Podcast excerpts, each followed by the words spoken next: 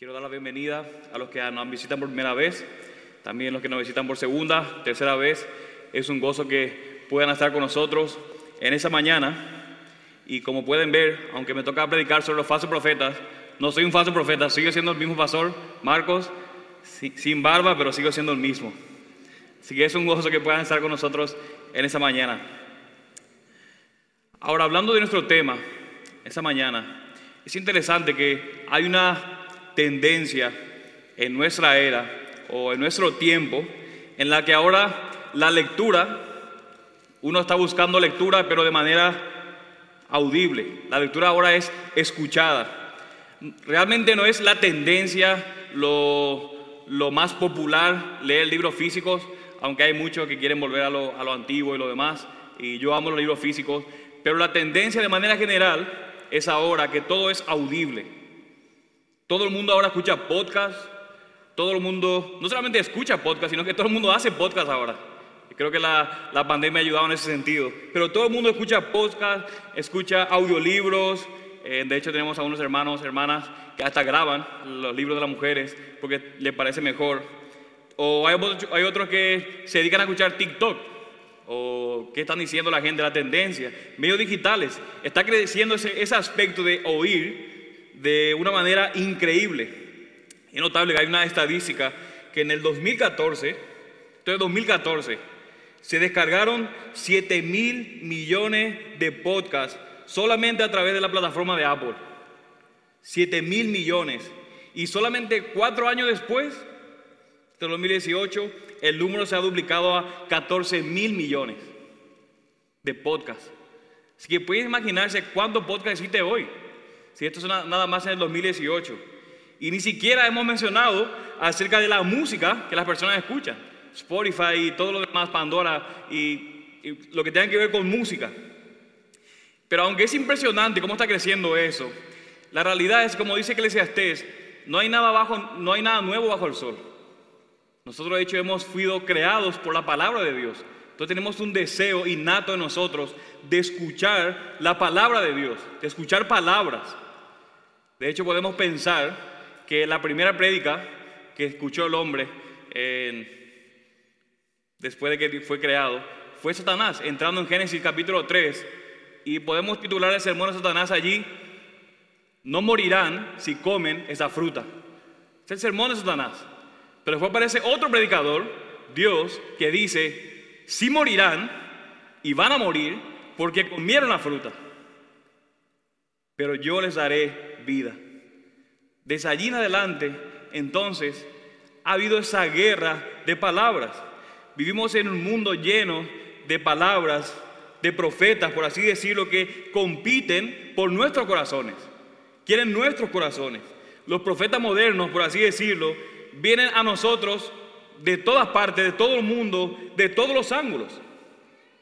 Y este es el punto, mis hermanos, en esa mañana en la forma en que nosotros respondamos, en la manera en que nosotros respondamos a los profetas, a estas voces, a esto que hablan, en la manera que escuchamos a eso, va a tener un gran impacto, no solamente en nuestra vida diaria, sino también en nuestro destino eterno. Y ese justamente es el argumento que encontramos en Mateo capítulo 7, versículo 15 al versículo 23. Y mientras Jesús está advirtiendo a sus discípulos acerca de los falsos profetas de Israel, también nos da a nosotros una idea, nos anima, nos enseña que podamos tener una mejor idea de a quién nosotros debemos escuchar hoy, a quién debemos escuchar. Y más que darnos solamente el Señor una lista de reproducción aprobada para la iglesia, Jesús nos llama realmente a mirar los frutos la vida de nuestros maestros y especialmente de nuestros maestros líderes espirituales y que podamos aprender a escuchar de manera sabia. Y si bien nosotros podemos aprender de todo tipo de personas, debemos tener sumo cuidado de a quién nosotros estamos siguiendo y escuchando. De manera, mis hermanos, en esta mañana vamos a aprender, tenemos que elegir sabiamente y tenemos que caminar sabiamente en ese camino estrecho como hemos, aprendido la semana pasada. Y es por eso que es tan importante para el día de hoy las palabras de Jesús.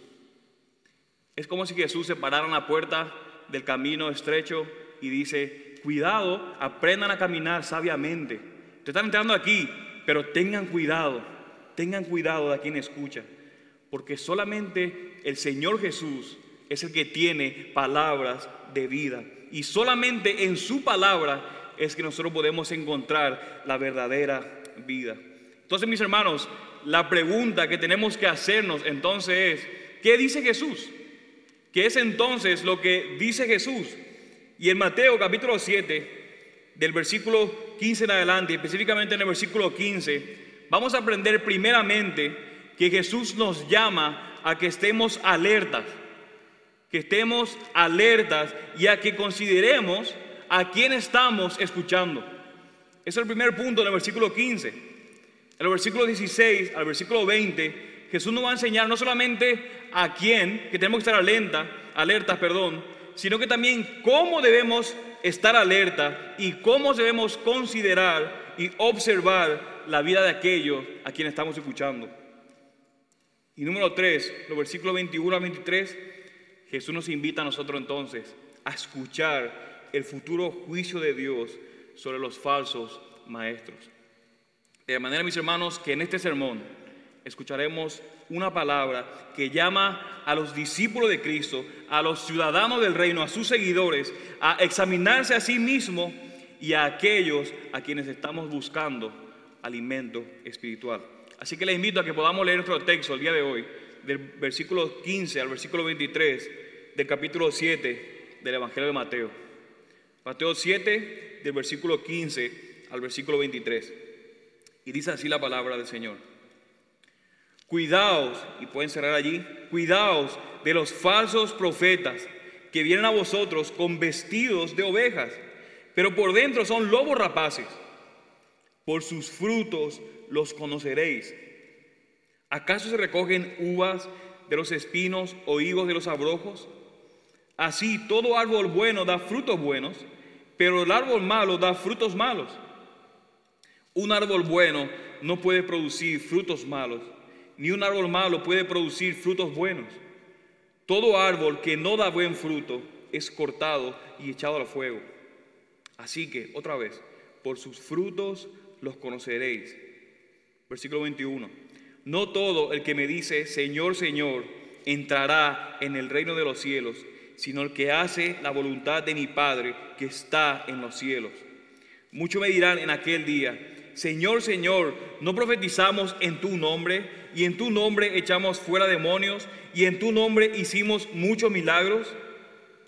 Y entonces le declararé, jamás os conocí, apartaos de mí los que practicáis la iniquidad. Vamos a hablar de nuevo. Padre, Señor, en esa mañana venimos como iglesia, Señor, a escuchar tus palabras. Queremos, Señor, escuchar a tu Hijo, porque es en Cristo, Señor, en tu Hijo, que nosotros, Señor, tenemos palabras de vida eterna. Las únicas palabras de vida eterna, Señor, las podemos encontrar solamente en tu Hijo, Señor. Y te pedimos, Señor, en esa mañana, como dice tu palabra, que nos dé, Señor, ojos para ver y oídos, Señor, para escuchar tus palabras. Y que como pueblo, Señor, podamos vivir bajo tu palabra y que no nos apartemos, Señor, de tu palabra. Así que ayúdanos, Señor, oh Dios, para que por medio de la exposición de tu palabra, Señor, como tus ovejas, podamos seguir a nuestro pastor, al Señor Jesús. Y es en su nombre que te pedimos todas estas cosas. Amén y amén, amén. Ahora déjenme dar una, un pequeño paréntesis aquí. Si han escuchado los últimos sermones, los pastores han dicho que esos textos los han sacado de contexto. ¿Recuerdan eso? Que estos textos que hemos predicado las semanas anteriores comúnmente se saca de contexto. Pero ¿saben qué pasa con este pasaje? Nadie lo saca de contexto, porque nadie lo predica. Así que tenemos aquí un pasaje diferente y un reto diferente. Así que el Señor nos ayude a que podamos entender su palabra de manera clara. Así que en primer lugar, es un llamado del Señor Jesús a estar alertas y despiertos. Note de nuevo lo que dice el versículo 15 en el pasaje. De la misma forma que vimos en el versículo 13 la semana pasada, vamos a encontrar otro mandamiento de Jesús que dice, cuidaos, su mandamiento, de los falsos profetas que vienen a vosotros con vestido de ovejas, pero por dentro son lobos rapaces. Ahora encierren esta palabra cuidaos allí en sus Biblias, lo que les gusta anotar, porque esta palabra cuidaos es un imperativo, es un mandato que está en tiempo presente. De manera que lo que está apuntando este cuidaos es un llamado a, estar en alerta constante. Ese llamado que Jesús está haciendo, no solamente como que tengan cuidado, sino que estén en alerta, en modo alerta, por así decirlo, constantemente, todo el tiempo. Y este cuidado es como si un comandante usaría con sus soldados que están rodeados de enemigos, tienen que estar constantemente en alerta. Y más todavía, como veremos enseguida, es una advertencia de que los enemigos de Dios no siempre vienen de afuera, sino que mayormente o a menudo vienen del interior mismo del campamento. Ese sentido que está utilizando aquí la palabra cuidados. En otras palabras, tengan cuidado, manténganse en constante alerta. Discípulo, mantente despierto, despierto, mantente sobrio. De manera que eso es lo primero que nosotros encontramos en, este, en ese mandato el mandato de que debemos permanecer alertas y despiertos. Recuerden, Jesús está concluyendo su sermón del monte aquí. Después de decir todo su contenido teológico, aquí básicamente está concluyendo el sermón y está diciendo, a la luz que escucharon ahora, a la luz que están ahora y deben caminar en las puertas estrechas, también deben mantenerse en constante alerta. Deben permanecer alertas y despiertos. Pero Jesús no solamente dice eso, sino que también en el versículo 15 nos dice de quiénes nosotros debemos permanecer alertas y despiertos. Y por un lado, obviamente, debemos estar alertas de aquellos que dicen mentiras, de aquellos que dicen falsedades, que hacen show, que todo lo demás. Pero más específicamente el texto está apuntando que debemos estar atentos y que debemos estar alertas de aquellos que tienen una posición de liderazgo entre el pueblo de Dios. Es a eso específicamente que el texto está apuntando. No solamente a esos locos que andan por allí en la tele, sino específicamente a aquellos que tienen un liderazgo dentro del pueblo de Dios. Pero ¿a qué me refiero con eso? ¿A qué Jesús está diciendo con eso? Que debemos estar cuidados todo el tiempo, de todo el mundo, ahora debo permanecer como que en temor. ¿Qué está diciendo? Es interesante que cada vez que Jesús usa esta palabra cuidados en el Evangelio de Mateo, siempre lo utiliza dirigido específicamente a los maestros de Israel, a los escribas y a los fariseos, a los líderes de la sinagoga del primer siglo. Siempre que Jesús utiliza esta palabra cuidados en el Evangelio de Mateo, lo está utilizando específicamente contra los líderes de Israel, los escribas y los fariseos de su tiempo. Note, por ejemplo, en Mateo capítulo 10, versículo 17, Jesús dice, pero cuidaos de los hombres, esta es nuestra palabra, porque os entregarán a los tribunales y os azotarán en sus sinagogas. Está apuntando a los líderes de Israel. Y en el 16.6 otra vez, estad atentos y guardaos, la misma palabra, de la levadura de los fariseos y saduceos. ¿Qué quiere decir esto? Que tenemos que cuidar la comida que comen ellos. No, se está refiriendo aquí con levadura a los fariseos a las falsas enseñanzas de los escribas y fariseos. Eso está diciendo, ested atentas, atentos y guardaos. Manténgase en alerta constante de las enseñanzas, de las falsas enseñanzas de los escribas y los fariseos. Y otra vez en el 16:11 repite lo mismo. Por lo tanto, mis hermanos, Quiero enfatizar eso una y otra vez. Los líderes religiosos de Israel son los que están en la mira específicamente en ese texto. Jesús está apuntando directamente a ellos en ese texto. Jesús no está diciendo, tengan cuidado con todos los falsos profetas que pueden existir por allí, con todos los falsos, con todos los líderes, aunque sí tenemos que tener cuidado ahí. Pero en ese texto específico, Jesús está diciendo, tengan cuidado específicamente apuntando a los líderes de Israel. Note su palabra, dice allí, cuidaos de los falsos profetas. ¿Y por qué está diciendo aquí profetas? ¿A qué se refiere con falsos profetas? Porque nosotros, como estamos acostumbrados a leer la Biblia y automáticamente ir a nosotros hoy, en vez de entender qué significó para ellos entonces, leemos profeta y, aquí apuntamos, aquí, aquí se lo viene a la mente. Guillermo Maldonado, Cachura, todo lo demás. Pero no es a eso que Jesús está apuntando directamente aquí.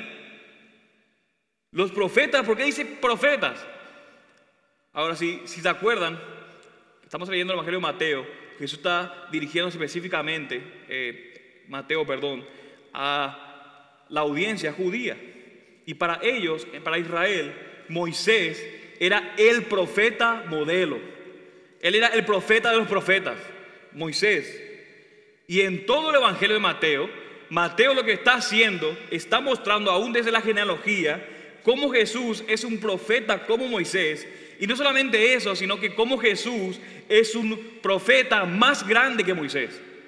Eso es lo que está haciendo en todo el Evangelio de Mateo, iniciando desde la genealogía. Está apuntando cómo Jesús es un mayor profeta que Moisés.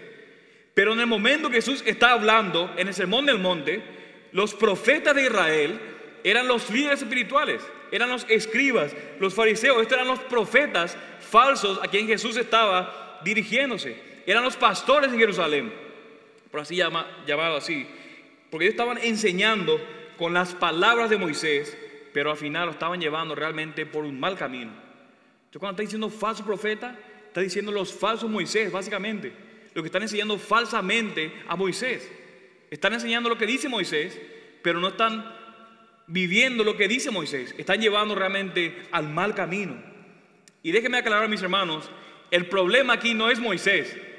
De hecho, Moisés sería una buena persona que nosotros pudiéramos tener en nuestra lista de reproducción, Spotify, si, si existiera Moisés, podríamos escucharle sin problema a él, los podcasts de Moisés. Pero Moisés no era el problema en ese momento. El problema, ¿quiénes eran? Eran los pastores de Israel que estaban enseñando mal las palabras de Moisés. Esos eran los problemas. Y sabemos esto primeramente porque como vimos en el capítulo 6, una y otra vez Jesús apunta a la ley y le dice, ustedes oyeron que se dice eso, pero esto oyeron es que los líderes que estaban haciendo, malinterpretando completamente el espíritu de la ley, estaban enseñando cosas y cargas que ni siquiera ellos vivían. Jesús le dice, oíste que fue dicho, pero yo os digo. No es que Jesús está dando necesariamente una nueva ley, sino que está mostrando lo que dice verdaderamente la ley. Porque ellos habían malinterpretado completamente las palabras de Moisés. Jesús estaba corrigiendo constantemente las falsas enseñanzas de estos falsos profetas, de estos falsos Moisés, perdón, de estos líderes espirituales de Israel acerca de la ley de Moisés. Y de principio a fin en su ministerio, Jesús advierte a sus seguidores de estos falsos maestros. No es difícil entender por qué fueron los primeros, los fariseos, los líderes espirituales, en crucificar a Cristo. Constantemente Él estaba apuntando a ellos, que ellos eran falsos profetas. Así que Jesús le dice, estén en guardia constantemente en contra de los falsos maestros que están en sus sinagogas, que están en sus reuniones. ¿Y por qué deben estar en, deben estar en constante alerta? ¿Por qué dice Jesús que deben estar alerta de ellos? Porque miren lo que dice, porque son lobos hambrientos que buscan devorar. Intencionalmente. Está apuntando Jesús a una intencionalidad de estos falsos profetas. No es como que, ah, estoy tratando de vivir bien la ley, estoy tratando de enseñar bien la ley de Moisés y que de repente, uy, me di cuenta que interpreté mal. Jesús está apuntando que ellos diligentemente estaban disfrazándose de ovejas para devorar al pueblo de Israel. Eran lobos rapaces, dice el texto, vestidos de ovejas, que pretendían ser seguidores del verdadero pastor, pero interiormente tenían apetito, tenían hambre de la carne del pueblo de Dios. Así que mis hermanos, en el contexto inmediato del texto, Jesús está hablando de los líderes de su época. Pero ahora, habiendo visto qué significa para ellos entonces, no es muy difícil aplicarlos o verlo cómo, cómo puede ser aplicado a nuestros días. Mis hermanos, uno de los mayores peligros, si no es el mayor peligro y daño en la iglesia, no proviene de las falsas ideologías que están afuera. o de los enemigos externos, de aquellos que buscan oponerse a la iglesia, sino que la Biblia una y otra vez nos dice que el mayor peligro viene de adentro hacia afuera, viene de adentro mismo, viene de esos líderes que no enseñan de manera correcta la palabra de Dios y de aquellos líderes, no solamente que no enseñan la palabra de Dios, sino que no viven ni practican lo que están predicando. Porque este era justamente el problema de estos líderes de Israel, que Jesús una y otra vez lo apuntaba. Predican y escuchen lo que dicen, pero no vivan como ellos, porque ellos predican, pero no practican lo que ellos predican. De manera que Jesús comienza esta sección con un mandato claro, estén alerta, tengan cuidado con los falsos profetas en medio de ustedes. Y luego de dar ese mandato, Jesús entonces nos enseña en los versículos 16 al 20 cómo nosotros tenemos que estar alerta, cómo nosotros debemos considerar la vida de aquellos a quienes escuchamos. Nos enseña cómo nosotros debemos estar alerta. Y eso nos lleva a nuestro segundo punto. ¿Cómo debemos estar alerta? ¿Cómo debemos considerar? Y la clave aquí, en los versículos 16 al 20, es la primera frase del versículo 16. Por favor, los que rayan, rayen allí y la misma frase que se repite en el versículo 20. El versículo 16, versículo 20 repite la misma, la misma cosa. Noten, por sus frutos los conoceréis. Esa es la llave para entender esta parte, esta porción. Y en el medio de estas dos frases, de que por sus frutos lo conoceréis, lo que Jesús está haciendo es diciendo la misma cosa, pero en tres diferentes declaraciones. El punto de Jesús, los versículos 16 al 20, es simplemente eso, mis hermanos. Lo que produce un árbol revela lo que realmente es. Eso es todo lo que Jesús está diciendo. Lo que produce un árbol revela lo que realmente es. No tiene texto. ¿Acaso se recogen uvas de los espinos o higos de los abrojos? La primera parte, ¿la respuesta cuál es? La respuesta claramente es no. Las uvas proceden de la vid y los higos de las higueras. De nuevo, lo que produce un árbol revela lo que realmente es. Número 2, versículo 17. Así todo árbol bueno da frutos buenos, pero el árbol malo da frutos malos. Ya sea bueno, fruto bueno o fruto malo, lo que produce un árbol revela lo que realmente es. Y otra vez, por tercera vez, versículo 18.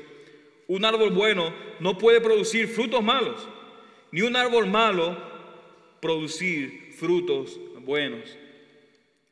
Lo que produce un árbol revela lo que es y no puede ser lo contrario. Por si no queda claro, Jesús repite tres veces y lo dice de tres diferentes formas. De manera que lo que Jesús está haciendo aquí es llamando a sus discípulos, está llamando a sus seguidores a examinar, a estar alerta del fruto de los maestros que están en medio de ellos. En otras palabras, miren sus vidas. Miren las vidas de sus maestros. Y si miras la vida de tus maestros, ¿qué es lo que ves? O a lo que tú consideras maestros. ¿Qué es lo que ves en sus vidas? Dice Jesús, sus vidas realmente coinciden con mis enseñanzas. ¿Están cumpliendo ellos la ley y los profetas, como lo dice el versículo 12? Puedes ver realmente en ellos, como vimos en, las bienaventuranzas, una rectitud interior. Puedes ver en ellos una humildad, integridad, generosidad. Y obviamente no está diciendo de manera perfecta, sino que es algo que, constantemente puedes ver en su vida. ¿Puedes ver algo, puedes ver ese fruto en ellos? ¿O nada más ves líderes que alardean o que se jactan de sus obras religiosas y que buscan su propia gloria? Porque esto es justamente lo que estaban haciendo ellos. Ellos eran excelentes y perfectos en pararse en las calles a la hora exacta donde todo el mundo iba a pasar para que todo el mundo le vea a ellos orando y ayunando. Y la gente miraba y decía, wow, increíble, qué espirituales son estos líderes. Pero ellos eran estratégicos de ir a la hora, el momento exacto, para que pueda la gente realmente ver en ellos la apariencia de los grandes líderes, de lo que estaban buscando ellos. No necesariamente una piedad, algo que es sincero delante de ellos. Por eso Jesús la apunta a ellos una y otra vez. ¿Están nuestros maestros creciendo en fe, esperanza y amor? De nuevo, mis hermanos, en el Evangelio de Mateo, a medida que se va desarrollando, vamos leyendo el Evangelio de Mateo, Jesús una y otra vez confrontará repetidamente la maldad de los líderes de Israel. Ese es el contexto inmediato de las palabras de Jesús, los líderes espirituales de Israel. Pero nuevamente podemos preguntarnos nosotros hoy, ¿cómo se ven los falsos maestros el día de hoy? ¿Cómo es que se ven los falsos maestros el día de hoy? ¿Cómo se ven los modernos escribas y fariseos del día de hoy? De nuevo, y no piensen en lo que sale en enlace y lo demás. Piensen realmente comparado en, estos, en estas personas que eran los más espirituales para el pueblo de Israel. ¿Cómo se ve en el día de hoy eso? Y la manera que se ve, mis hermanos, la palabra de Dios es muy clara. Los falsos maestros son primeramente aquellos que niegan el Evangelio. Son aquellos que niegan a Jesucristo. Son aquellos que niegan o menosprecian la palabra de Dios. Son aquellos que predican de la Biblia, predican el texto, pero viven vidas para beneficio personal. Son aquellos que ignoran la santidad personal. Estos son los falsos maestros. Y esto es lo que podemos ver claramente en las noticias hoy. montón de líderes que tú puedes ver, wow, qué enseñanza, pero que al final eran lobos vestidos de ovejas. Estos son los falsos maestros del día de hoy. De manera, mis hermanos, que las palabras de Jesús son un llamado para que sus discípulos puedan estar atentos y puedan observar el fruto de las vidas de sus maestros. Hebreos capítulo 13, versículo 7, miren lo que dice. Está diciendo, acordaos de vuestros guías o de vuestros pastores, de vuestros maestros, que os hablaron la palabra de Dios y considerando el resultado de su conducta, miren lo que dice, imitad su fe. Noten que Hebreo, mis hermanos, está asumiendo que los maestros están enseñando la palabra de Dios. Está asumiendo. Así que si estás bajo un maestro que no está enseñando la palabra de Dios, y ya sea que sea como se vea ese maestro, aléjate de ese maestro. Eso es lo que dice el texto. Si no está enseñando de acuerdo a la palabra de Dios, aléjate. La palabra, mis hermanos, es claro que los miembros de su iglesia, los miembros del cuerpo de Cristo, son responsables de velar a los que ministran la palabra de Dios. Pero mis hermanos, déjenme hacer una aclaración. Este velar es estar atento, ese estar en constante alerta, este examen que hacen a sus maestros, debe hacerse con amor, debe hacerse con sinceridad, debe hacerse en constante oración, porque así se supone que viven los creyentes. Eso es juzgar con justo juicio, hacerlo en amor, en oración deben hacerlo guiados por las escrituras. De la misma manera que a los ancianos o a los pastores están llamados a enseñar y a exhortar la palabra de Dios, pero ¿cómo? En mansedumbre y en paciencia. Así también ustedes deben hacerlo. De manera, mis hermanos, que Jesús nos llama, llama a sus discípulos a seguirlo y a seguir a los pastores cuyas vidas están claramente marcadas por Cristo y en obediencia a su palabra. Por eso es tan importante saber a quién estás escuchando. Y aplicar Mateo capítulo 7 a nosotros hoy significa que debemos mirar cuidadosamente a quién estamos escuchando otra vez. Si somos parte de ese este creciente movimiento de creyentes de podcast, o si simplemente estás todo el tiempo escuchando música, un sinfín de canciones, debemos estar alertas a lo que estamos consumiendo. Debemos estar alertas. Las voces de nuestros auriculares, y yo sé que hay personas más adultas que no usan auriculares, ya sea lo que sea que estén escuchando o mirando, ¿a quiénes señalan lo que estás escuchando? ¿A quiénes apuntan? lo que estamos escuchando constantemente nos apuntan a Cristo o realmente nos alejan. Y, un, super espiritual puede decir, bueno, eso puede alejarme a Cristo, pero yo soy fuerte en la fe y eso no me va a alejar. Eso no dice el texto aquí. No dice, ah, solamente que se guarden y cuiden los que son súper sabios, los que no son sabios, porque los que son súper sabios pueden discernir todo el tiempo. Dice constantemente lo que estoy escuchando, independientemente cómo estemos como creyentes, nos apuntan a Cristo o nos alejan. Lo que estamos escuchando y consumiendo está expresando correctamente la verdad bíblica o están haciendo mal uso de la verdad bíblica o están tergiversando a Cristo y a su evangelio. Y uno puede decir aquí, pero ¿cómo puedo saber eso? Si están haciendo mal uso. Pues se supone que los creyentes estamos llamados a estudiar la palabra de Dios. Y para poder juzgar de manera correcta, debemos estar sumergidos en la palabra de Dios. ¿A quiénes señalan lo que estamos escuchando?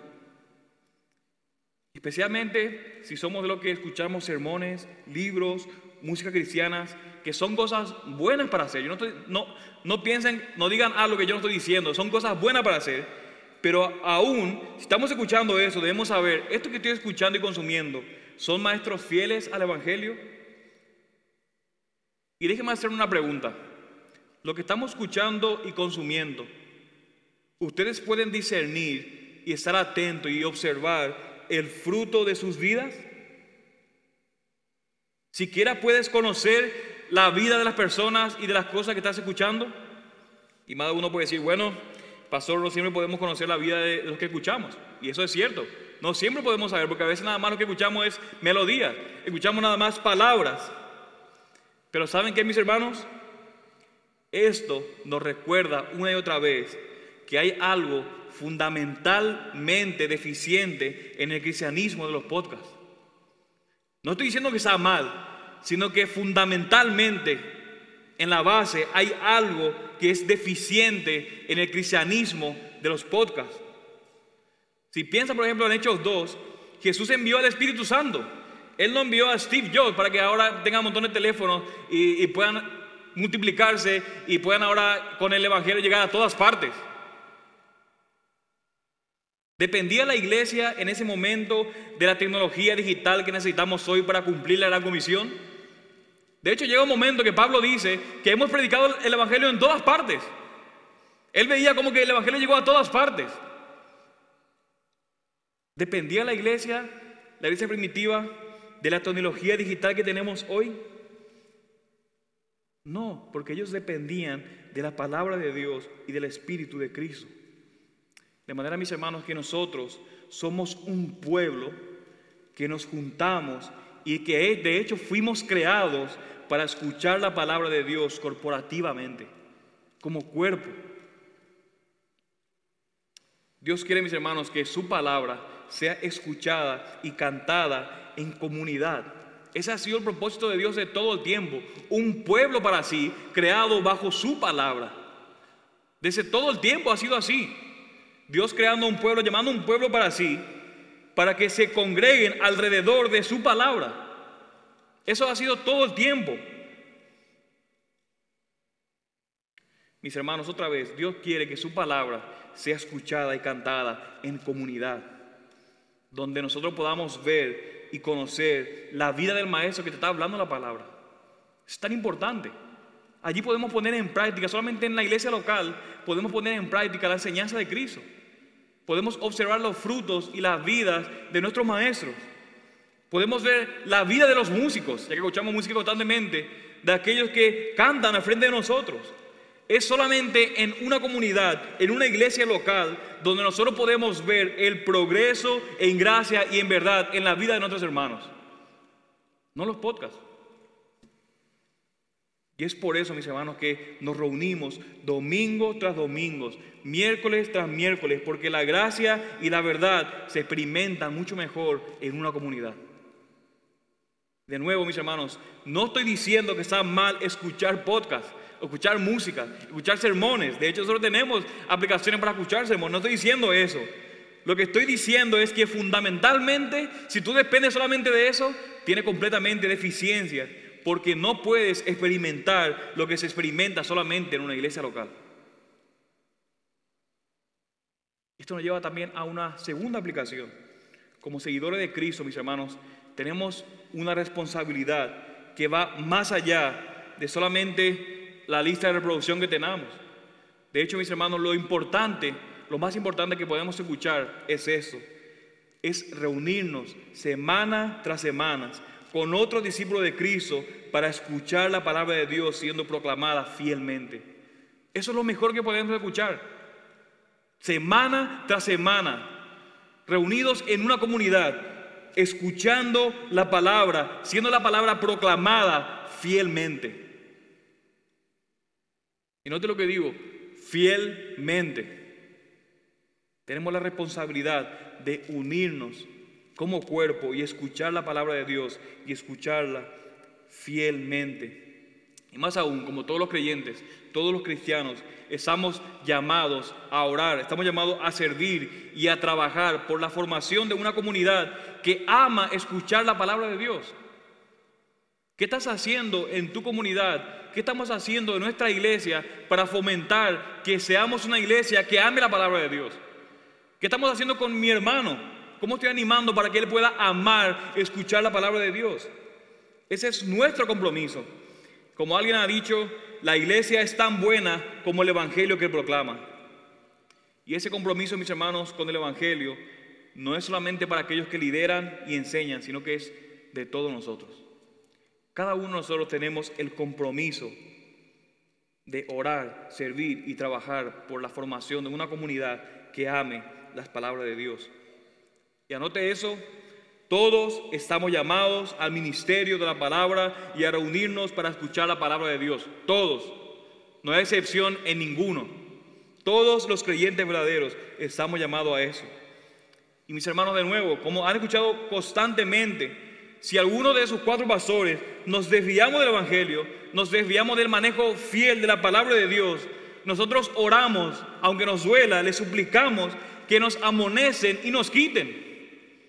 Si es necesario, si nos desviamos de la palabra de Dios. Como dijo alguien, ningún líder está por encima de la eliminación, porque ningún líder es inmune al error. Y ustedes que siguen a Cristo como comunidad están llamados a permanecer despiertos y a mirar el fruto que se encuentra en la vida de aquellos que enseñan la palabra de Dios. Y si no hay fruto, o el fruto está enfermo, o el fruto es peligroso, entonces estamos llamados a actuar no bajo tus sentimientos, sino que bajo a la palabra misma de Dios. Pero miren ahora, mis hermanos, cómo sigue Jesús. Noten el versículo 19. Dice, todo árbol que no da buen fruto es cortado y echado al fuego. Y aquí con esto no se está refiriendo a que van a ser purificados con el fuego, porque muchos dicen eso. De hecho, la, Inquisición cantaba, quemaba, con, con la visión de que cuando quemaban a la gente, estaba purificando a la iglesia. Pero no es eso que está refiriendo aquí Jesús, la purificación, sino que está apuntando aquí al fuego eterno de la ira de Dios. Ese texto que dice aquí es cortado y echado al fuego, está diciendo es cortado y echado al fuego eterno de la ira de Dios. ¿Y qué significa eso? Y déjenme aclarar, mis hermanos, eso. Una y otra vez, nosotros sí somos salvos por gracia, a través, solamente a través de la fe, por gracia, no por obras. Somos salvos exclusivamente por la fe en Cristo, por gracia, no por ninguna obra.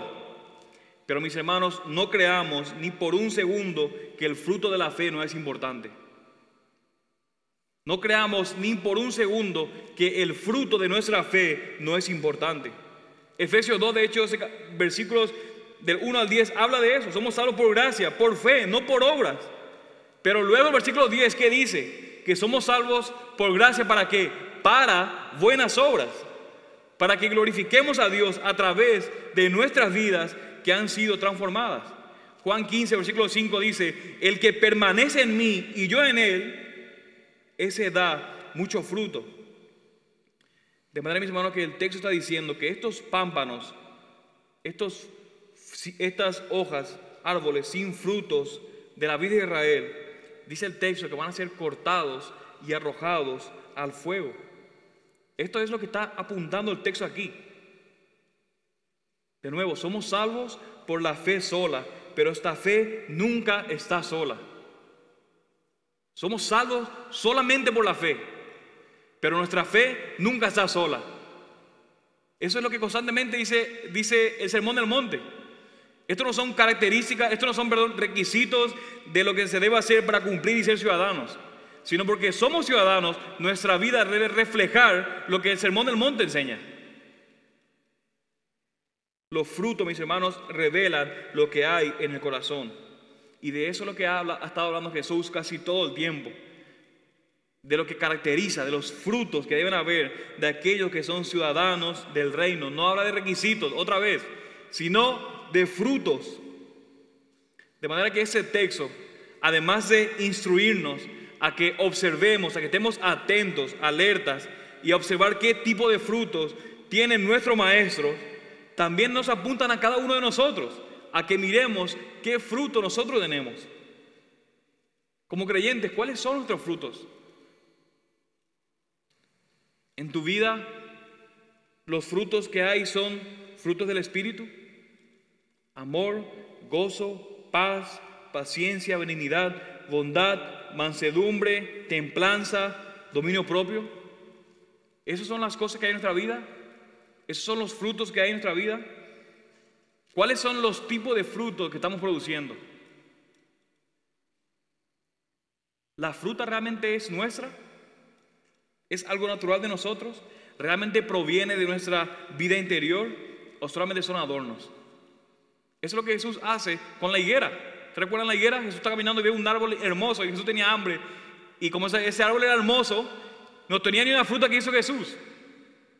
Lo maldijo y ese árbol murió. Pero ¿a quién simbolizaba ese árbol aquí? A estos mismos líderes de Israel, que por afuera parecían hermosos, espirituales, pero por adentro no tenían absolutamente nada. Eran puros adornos. ¿Realmente nuestras vidas son características? ¿Tenemos frutos del Espíritu? ¿Por qué digo eso? Porque esto es lo que dice la Biblia. Si somos creyentes verdaderos, esas obras del Espíritu, esos frutos en la vida, deben estar en nosotros. ¿Quieres saber cómo si eres creyente? Los frutos del Espíritu deben estar presentes en tu vida. Porque eso es lo que hace el Espíritu Santo cuando nos regenera y nos da nueva vida. Nos da sus frutos. Pero mis hermanos, déjenme decirles que estos frutos van a estar ausentes en aquel que no esté unido a Cristo por la fe. Van a estar ausentes. Mis hermanos, el fruto importa.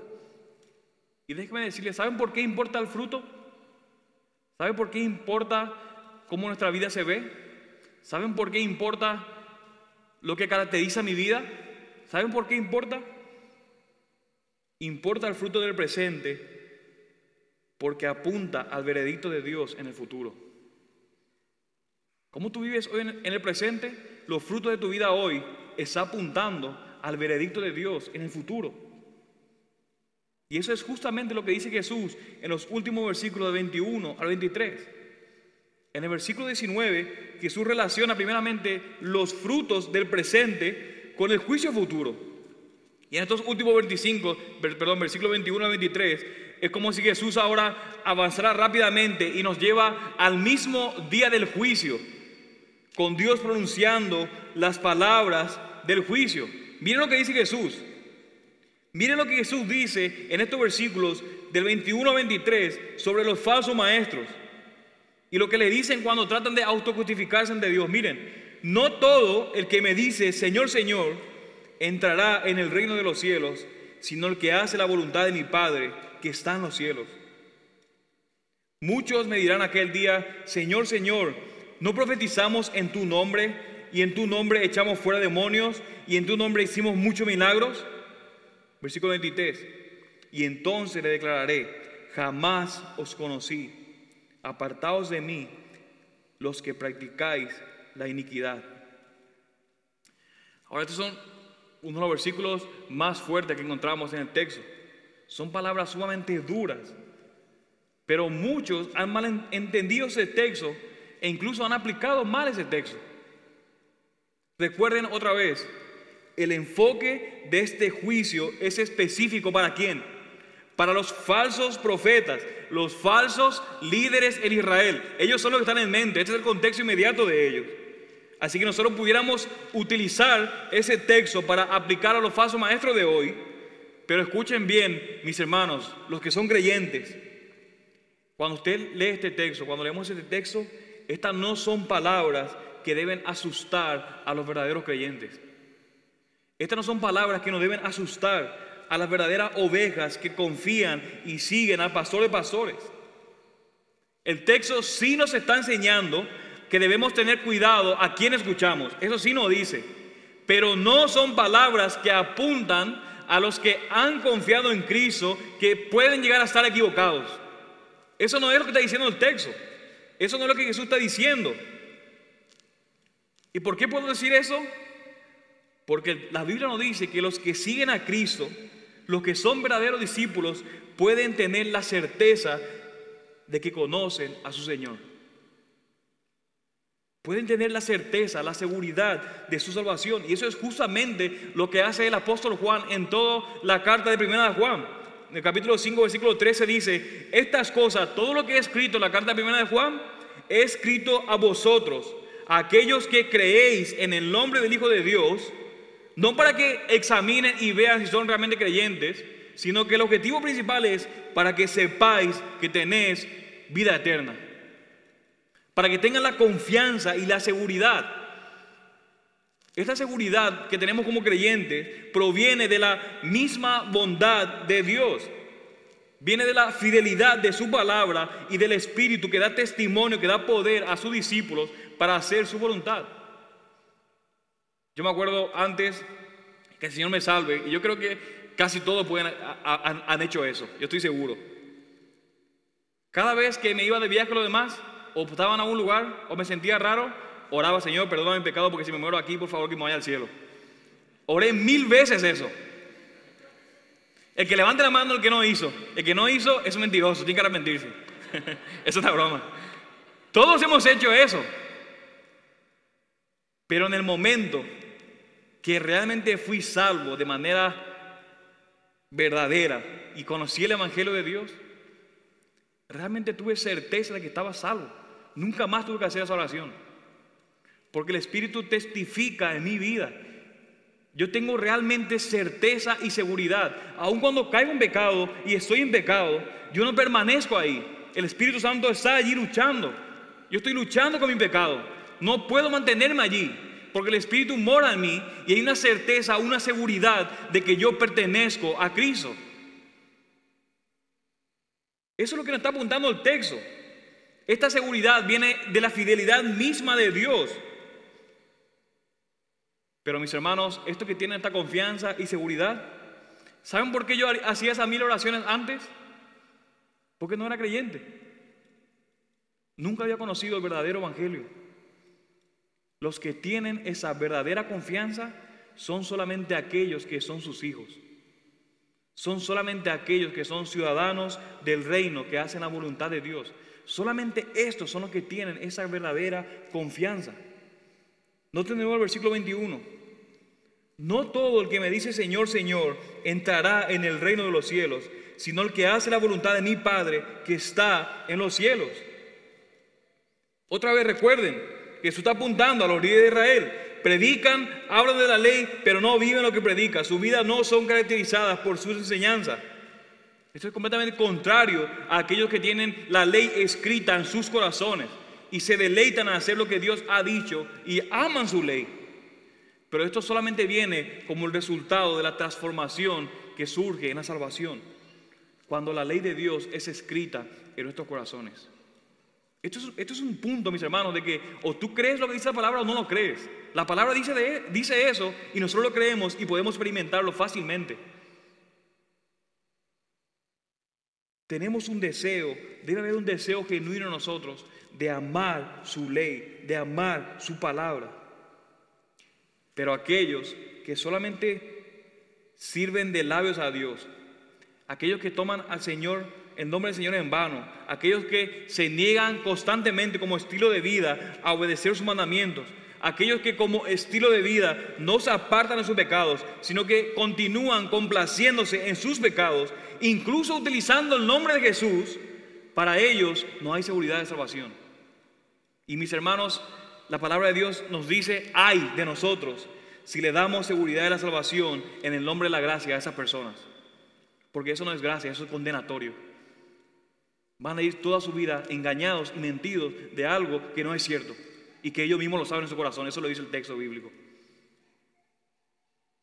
De manera, mis hermanos, que no podemos dar seguridad a aquellos que caminan continuamente. Estoy hablando de no que cayeron una vez, sino que aquellos que continuamente caminan fuera de sintonía con Jesús.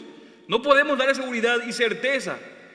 Pero qué gozo, mis hermanos, qué alegría saber que a medida que el Espíritu Santo obra en la vida del creyente, no a la perfección, sino que día a día podemos tener certeza de que nuestro arrepentimiento y nuestra fe ha sido de manera genuina.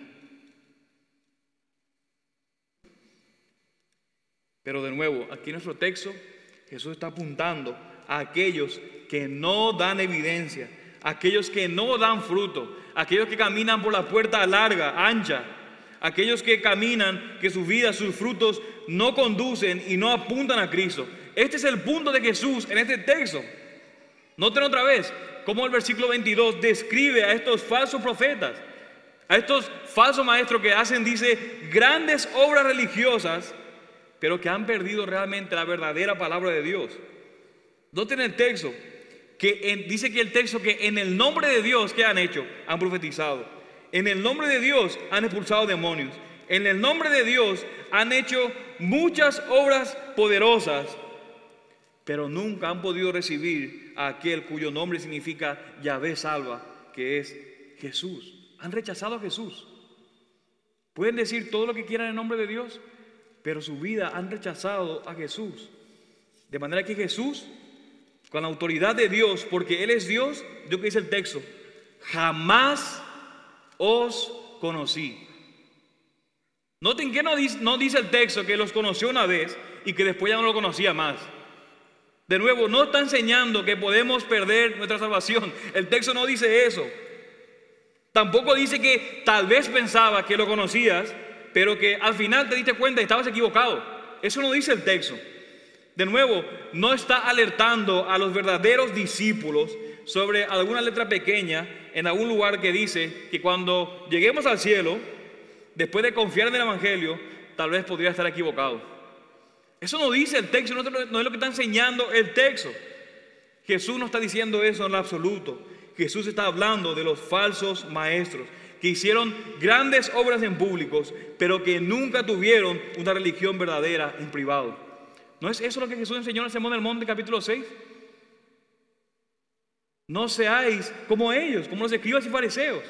Cuidado de no practicar vuestra justicia delante de los hombres para ser visto por ellos.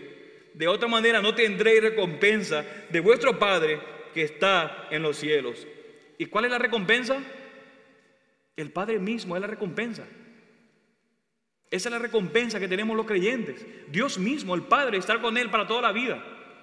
Así que cuidado de no practicar justicia para ser delante de ellos, porque no ellos no tienen recompensa, ellos no tienen al Padre, ellos no estarán, no tienen el regalo de la vida eterna. Y mis hermanos, las palabras que los falsos maestros dicen en el versículo 22, déjenme decir eso, no son palabras de sorpresa. No es que ellos llegaron al cielo de repente y pum, están sorprendidos ahora, sino que saben que estas palabras son palabras de autojustificación. Son palabras de una vida llena de amargura y orgullo. Y pudiéramos parafrasear ese texto de esta manera. Señor, Señor, ¿no profetizamos en tu nombre y en tu nombre echamos demonios e hicimos en tu nombre tantas obras poderosas?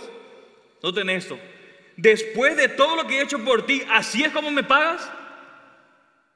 Es la voz del hermano mayor de la parábola del hermano mayor.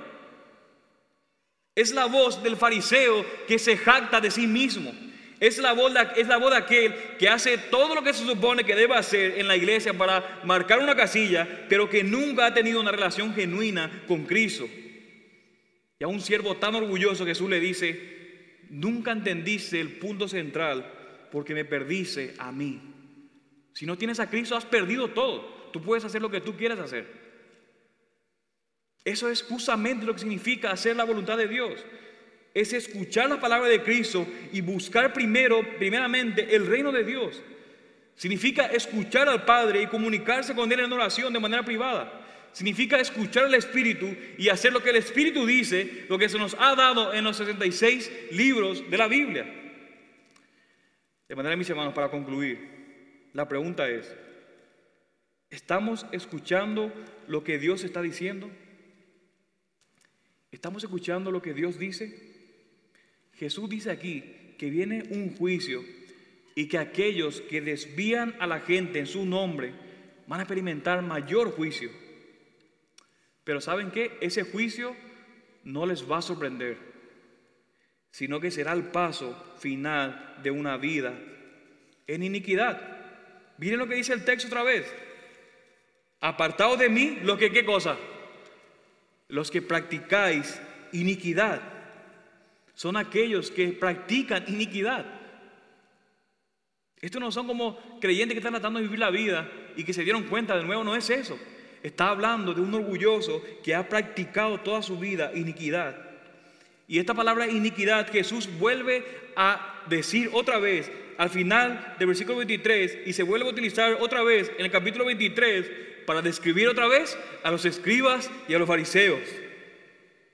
¿Pueden notar lo que Jesús está haciendo aquí? literalmente él está despreciando completamente a estos falsos maestros. Y alguien, y alguien ha dicho que hasta se puede decir que Jesús odiaba de esa manera. ¿Por qué? Porque ellos estaban poniendo en peligro a sus ovejas. Y ellos hasta procuraban desviar de manera intencional a su pueblo si ellos pudieran hacerlo. Pero escuchen mis hermanos eso. ¿Saben qué? Aunque ellos procuran hacer eso, nunca podrán desviar a su pueblo. Incluso cuando los falsos maestros dispersen a las ovejas de Dios, finalmente nadie podrá deshacer las obras de Cristo.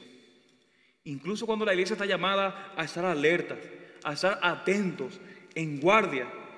Incluso habrán momentos, aunque estemos así, dice alguien que las serpientes se van a colar en el césped, en el pasto aunque estemos alerta, a veces van a pasar esas cosas. Se van a infiltrar falsos maestros. A veces lo veremos, a veces no lo veremos. Pero nunca serán pasados por desapercibidos por Cristo. De manera, mis hermanos, que podemos saber que aunque las palabras de Jesús son dadas para enseñarnos como conclusión en su sermón, encaminar en sabiduría, finalmente, ¿saben cuál es la promesa? Cristo nunca será engañado. Sus ovejas podrán sufrir, podrán ser esparcidas, pero nunca van a ser robadas de la mano de Cristo. Y a pesar de todas las voces que compiten con su palabra, con la palabra de Dios, al final sus ovejas escucharán su voz, lo seguirán y nadie podrá arrebatárselas de su mano. Hermanos, podemos ser consolados y animados con eso Cristo construirá su iglesia y las puertas del infierno y los falsos profetas del infierno nunca podrán oponerse a él.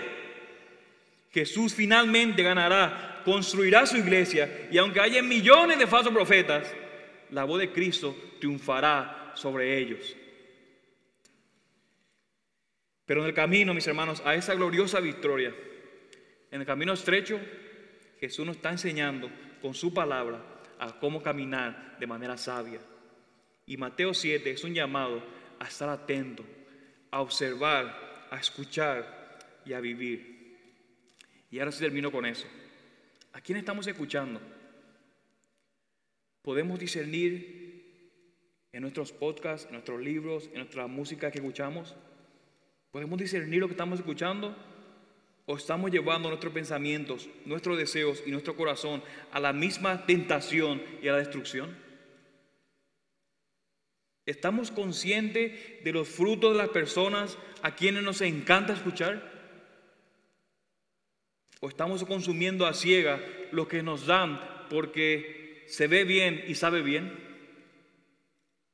Es nuestro deseo y anhelo escuchar la palabra de Dios cada semana con el pueblo de Dios y cada día con la palabra que Él nos ha confiado. ¿O simplemente estamos poniendo a Jesús al final de nuestra lista de reproducción? Hermanos y amigos, quienes, a quienes escuchemos determinarán nuestro destino eterno. De manera que este es un llamado a que escuchemos al Hijo y escuchemos el testimonio del Padre sobre el Hijo. En el monte de la transfiguración, Dios el Padre, al hablar del Hijo, Él pudiera haber dicho cualquier cosa sobre Jesús, lo que quisiera decir, pero Él cita un pasaje del Antiguo Testamento y lo hace tres veces en el Evangelio de Mateo.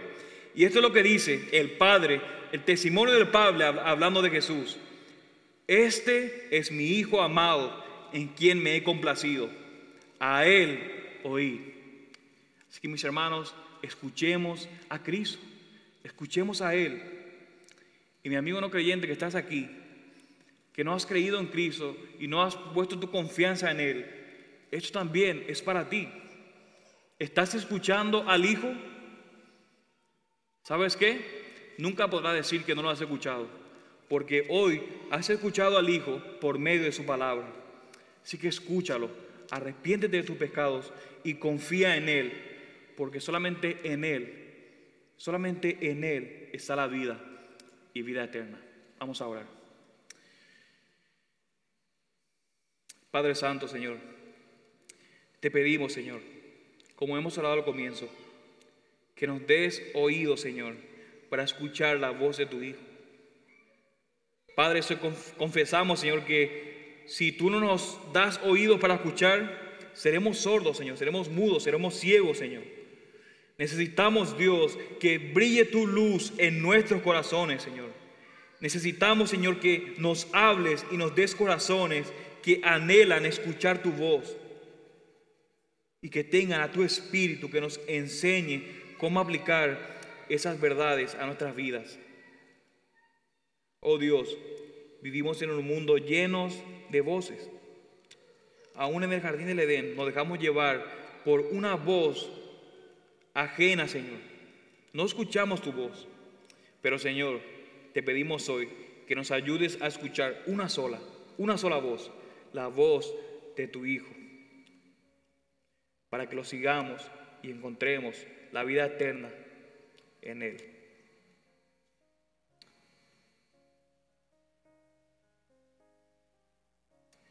Oramos esto, Señor, en tu nombre.